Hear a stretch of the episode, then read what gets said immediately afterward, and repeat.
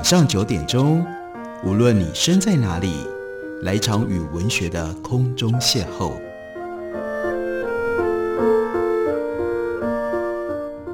杨照谈书，邀您一同遨游文学世界，认识古今中外的经典之作。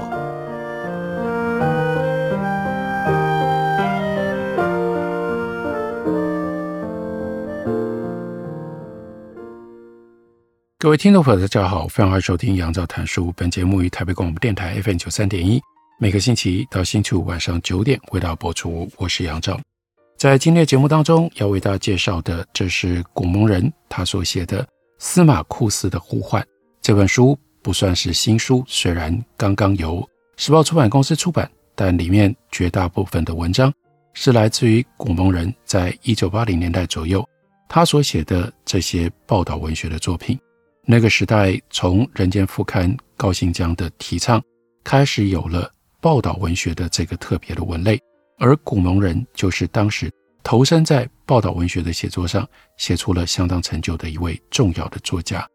这些文章经过了这么多年之后，古蒙人把它从自己以前所出过的六本报道文学集子里面选出了其中二十多篇，而形成了二零二二年三四十年之后。所结集另外出版的报道文学选集，经过了这样三四十年的时间，就使得我们今天回头看这些文章的时候，有了跟古蒙人当时他所写非常不一样的心情。古蒙人当时写的时候，这是他的现实报道，这是他对于当前当下社会的一种描述，乃至于有的时候带有批判的色彩。可是。四十年之后读来，当然对我们来说，这就不再是现实，反而变成了一种怀旧，乃至于变成了一种历史的切片跟历史的倒影。不过换另外一个角度来看的话，那我们今天三四十年之后读这篇作品，有一种特殊的符合古蒙人当年他所要追求的意义，也就是这不只是报道。这是报道文学，那报道文学的文学性也就必须要通过时间的考验。如果要能够担得起文学的称号，那就显然事过境迁。当这些现实不再是现实的时候，这些文章应该对于后世的读者读来仍然能够有所趣味，能够有所启发。从怀旧、历史切片以及文学比较长远的价值来看。这本书里的确有几篇文章格外的有趣，也有特殊的价值。例如说，我自己非常喜欢的这一篇叫做《大溪一代陀螺王》，这是古蒙人一九八一年，四十一年前，他为《时报周刊》所写的一篇报道文学。开头说：“最近这阵子，当然指的就是一九八零、一九八一年，大溪最引人注意的话题。”不是关圣帝君大拜拜的盛况，也不是最有名的大溪人，那就是凤飞飞。凤飞飞去了美国，捧回了一座育婴奖。那如果都不是这个，会是什么呢？是沉寂已久的一代陀螺王又复出了。这一开场其实就很有意思，因为它就有一种悬疑。这就是因为我们现在听不懂了，什么叫做一代陀螺王呢？接下来我们看。古蒙人帮我们解释，这个由大溪正明简武雄一手创立的陀螺班，大家还记得打陀螺是怎么一回事吗？你打过陀螺吗？你会打陀螺吗？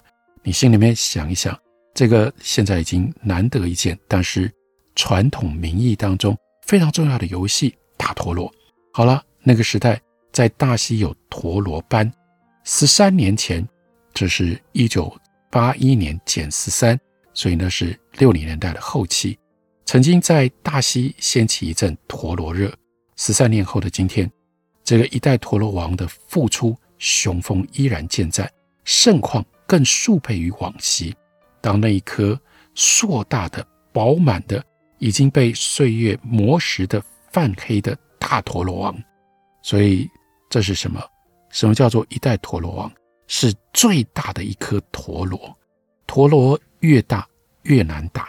然后呢，要把陀螺做到那么大，而且要练就这样一身功夫，可以打出这个陀螺，让陀螺呢能够转动，然后能够转得够久，你就知道这是不容易的事情。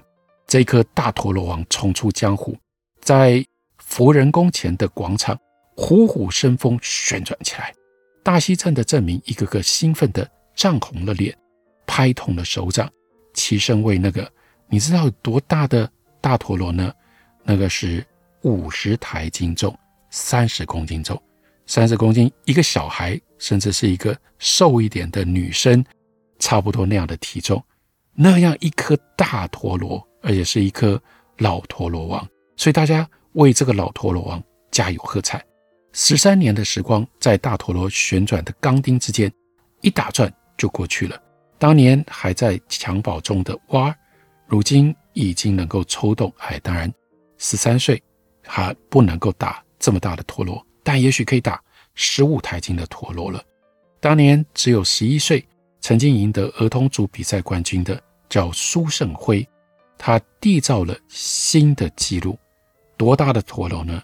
可以打。一百二十二台斤的大陀螺，十三年来，大溪镇物换星移，几历风霜，连大家原来叫做阿罗娜，阿罗娜，阿罗娜是谁？你知道吗？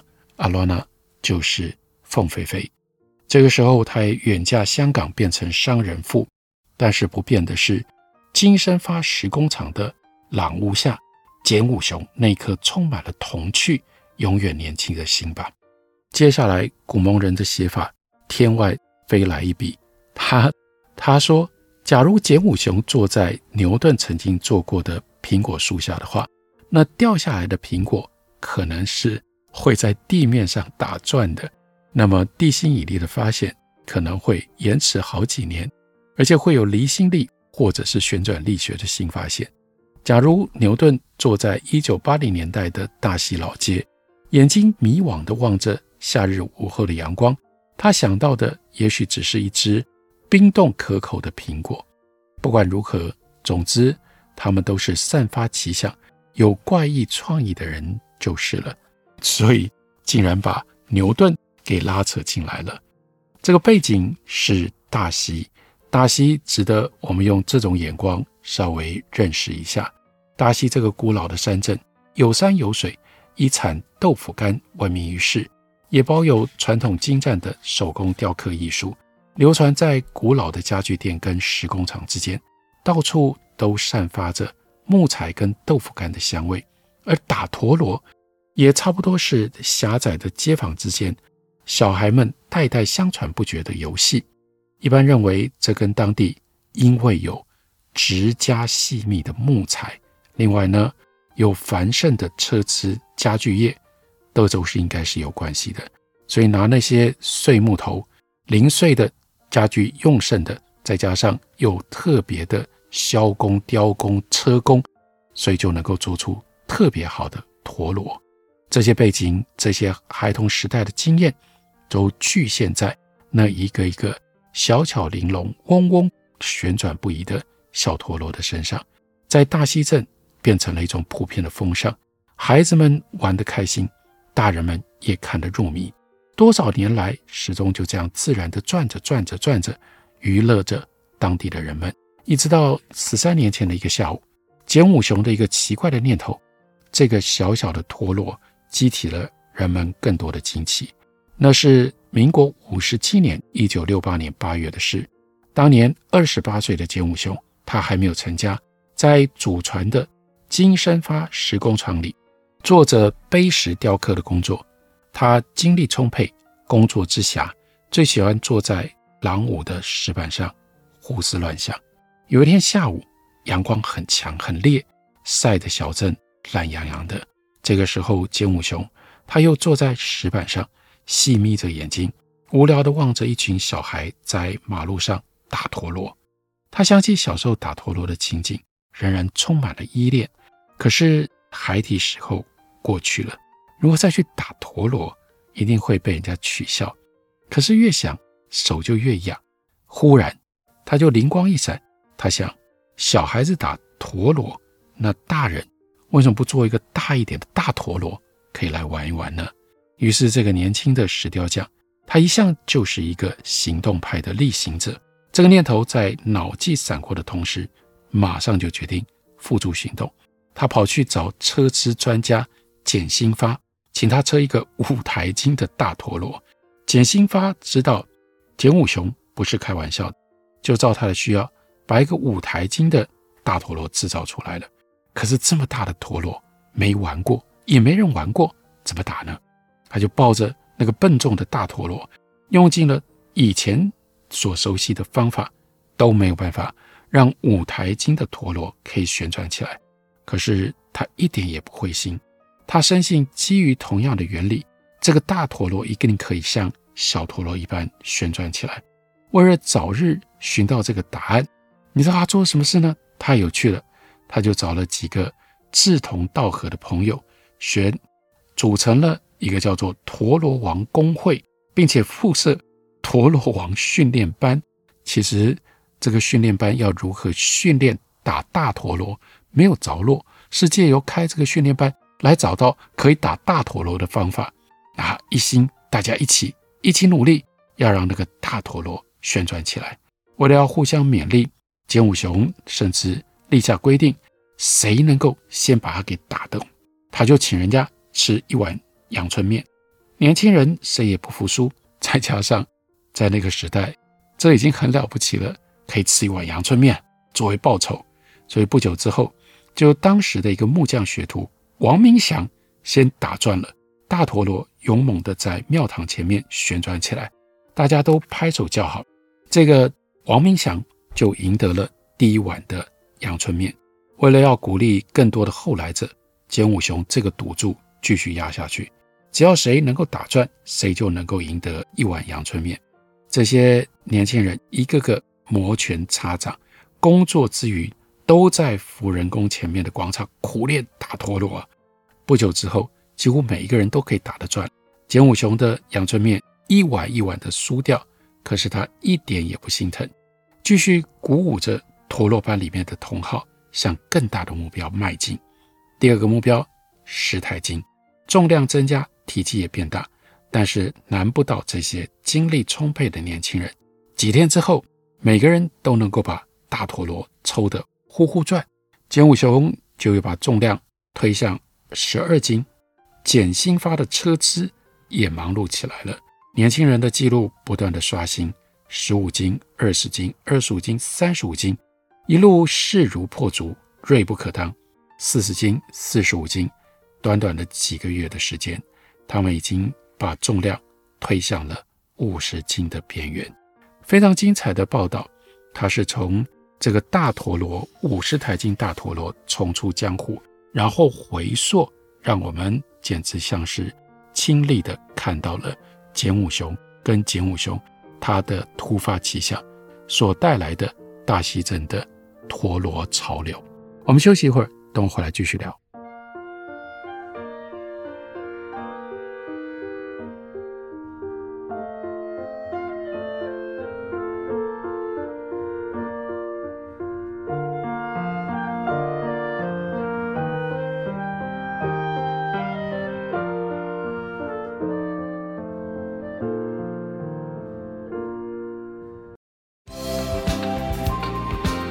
收听台北电台，让你的生活更知性，心灵更满足。我是赖声川。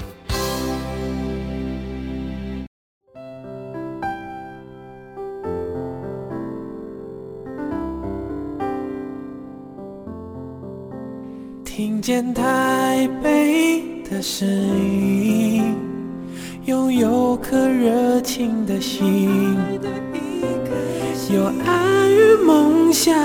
的电台，台北广播 FM 九三点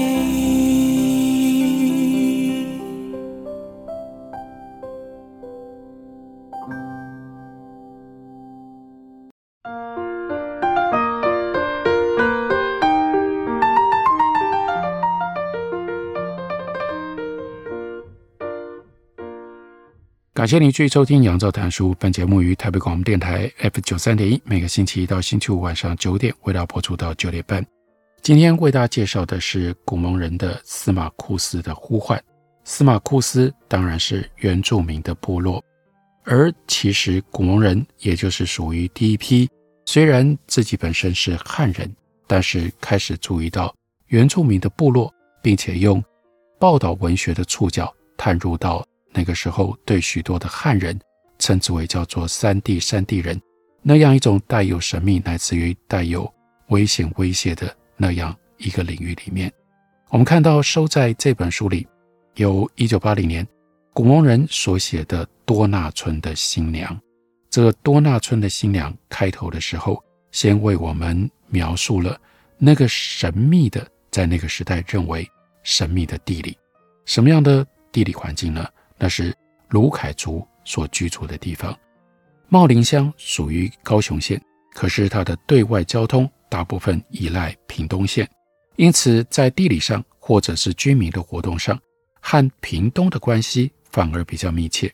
层层的山峦隔开了它行政上的母体。这个隐匿在东南边陲地带的山地乡，宿命地将它唯一的一扇小门开向屏东低缓的丘陵地。老一辈的鲁凯族人常年在羊肠小径上跋涉，他们只辨识山水的起伏流向，这些行政区域的划分对他们并没有实质的意义。在那茂密的山林的深处，覆盖着的就是他们非常安静的山居岁月。鲁凯族人的生活是与世无争的，不过城市的纷争还是侵扰到这里来了。前乡长茂林乡乡长。叫王文金，因为福报出差费遭到革职的事件，建筑于报端之后，一向鲜为人知的茂林乡就成了人们注目的焦点。人们也从而知道，他那仅有一千五百二十二人的人口，一个乡哦，整个乡人口只有一千五百，这应该是那个时候全台人口最少的一个乡镇了。从屏东到茂林，大约有。一个小时的车程，沿着一八五号公路的两旁，都是屏东平原上著名的椰林和水田。到终点大金的时候，这一片椰影水光戛然而止。左口溪从山里流出来，宽阔的河床将这一带的风景切割成为两段。河床的另一岸，到处都是耸立的山峰，一座紧接一座，浅绿深带。涂抹十分有致，从这里急急上升，那就是茂林乡所拥抱的广阔山野。这里不只是茂林乡的乡界，同时也是高雄跟屏东的县界，壁垒分明，景观殊异。左口溪上原来有一座吊桥，但是因为年代久远，现在已经废置不用。腐朽的钢缆木头仍然悬在两岸之间摆荡，增添了一份古老的情趣。新建的水泥桥就紧挨在吊桥的旁边，笔直宽阔，让交通更行便捷。茂林乡一直到今天，也就是一九八零年，仍然是一个山地管制区。平地人来到这里，得要先办入山证，因此桥边呢就设有检查哨，专门检查来往的车辆行人。近几年来，随着游客不断的增加，就开放成为叫乙种观光管制区。游客只需要凭着身份证登记，当场可以取得入山证，那就变得方便多了。从检查哨所左口溪而上，是茂林乡内唯一的一条产业道路。你看，真的非常的偏僻，人口只有一千五百多，整个乡里只有一条产业道路。三年前，乡公所花了三十二万元，在这里铺上柏油之后。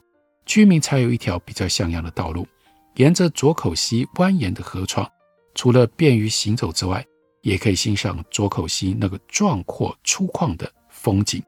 这段柏油路只铺到茂林村，跨过村子里面比较热闹的小街之后，就又陷入了高低不平、尘埃满天的土石子路。万山多纳为什么叫做多纳的新娘？多纳就是一个村子，一个部落。还有另外的两个村子，在更深更远的山里头。左口溪像一条见首不见尾的神龙，舞在深山幽壑当中。茂林乡原名叫多纳乡，多纳这两个字呢，是来自于日语多纳，多纳这两个字是来自于日语的发音。日据时代，日本的统治力量推进到这里之后，采取了非常严苛的手段。原住民不满日人的高压政策，就奋起抵抗，凭借着山川天险，跟日人缠斗不休。日本人的警察时有伤亡。后来呢，日本人调来了大批的军警，在多纳战役当中，猛烈的炮火压住了原住民他们的翻刀剑士，迫使原住民归服。所以日本人为了纪念这一场战役，就把这个地方称之为叫做多纳。刚开始的时候的茂林村，原来聚居在万年山下，就是现在的万山村的后山，针莽森林，人迹罕见。日本警察为了便于统治，强令原住民他们迁到现在的地方，名为叫玛雅社。万山村原来在马里山的脚下，号称万年蓝社。也是草莽未辟之境。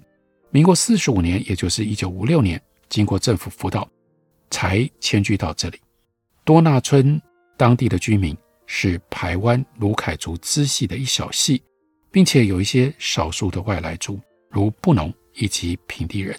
所以呢，三个部落的语言各自不同。茂林村是达鲁卡，万山村是布农吼，多纳村是。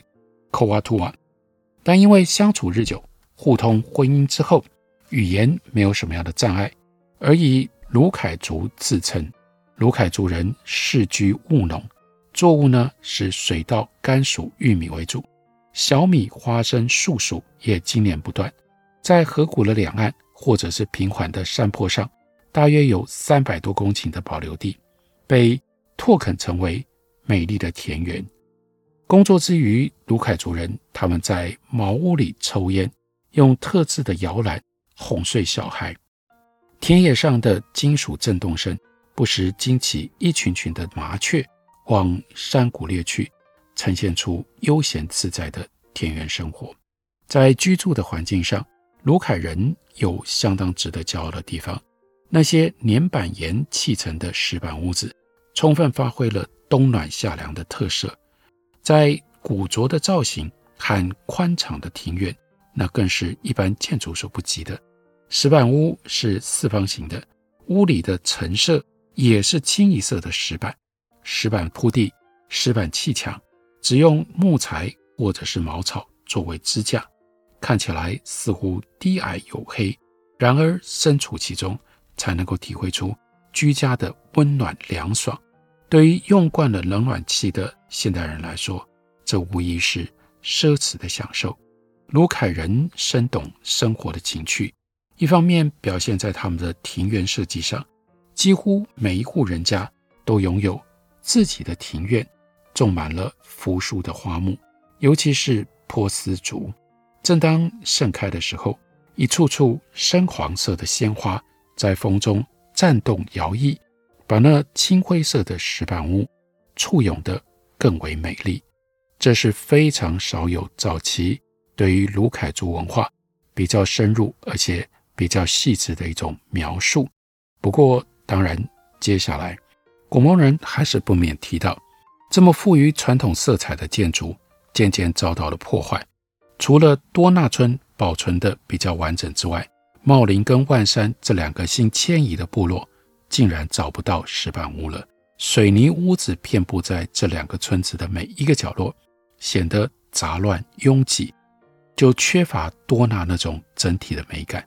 居住环境的改变带起了小小的市街，二层的平底楼房在茂林触目皆是，市招张贴增添了小街的生气，但是呢，也制造了更多的脏乱。鲁凯人在小店翘脚闲坐的时候，也越来越远离了他们的家园。文章为什么会叫做多纳村的新娘呢？那就是我们在茂林逗留的期间，刚好遇上一对鲁凯族青年结婚的大喜日子。传统的山地歌谣，透过扩音器的喇叭，一刻也不曾歇息的在空中飘着。村子好像沸腾了一般，里里外外都洋溢着欢乐的气息，令人衷心地感觉到一股愉快、幸福的欢愉流淌在村人的心中。在鲁凯族传统的风俗里，婚姻有一定的仪节，婚前男女之间的交往，先由男方选定了对象，然后征询对方。女方如果同意，双方交为朋友，互相到家中拜访。交往了之后，如果觉得情投意合，男方用事物赠给女方作为定情礼，女方也需要用事物来回赠。然后呢，很有意思的是，这个时候送聘迎亲要由亲属当中的长辈陪同新郎到女家，女家呢用饮宴来招待。宴后，新郎要先藏在户外的一个隐蔽的地方，由几个姐妹予以保护，再由新郎协同同伴去找寻新娘。所以，通常新郎要先用礼物贿赂这些姐妹，才能够找得到新娘。找到了之后，背回到男家，女家族的人也结对相送，场面十分的隆重。所以，他目睹并且参与了。在鲁凯族非常不一样的一场婚礼，那样一场婚礼，包括新郎跟新娘的角色，都跟我们汉人平常所看到、所体验的非常非常的不同。所以，刺激古蒙人当时就用这样一种报道文学的形式，写了多纳村的新娘这篇文章。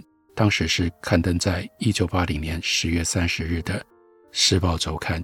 现在则收录在古蒙人刚刚出版的他自己报道文学的选集，书名叫做《司马库斯的呼唤》。感谢你的收听，明天同一时间我们再会。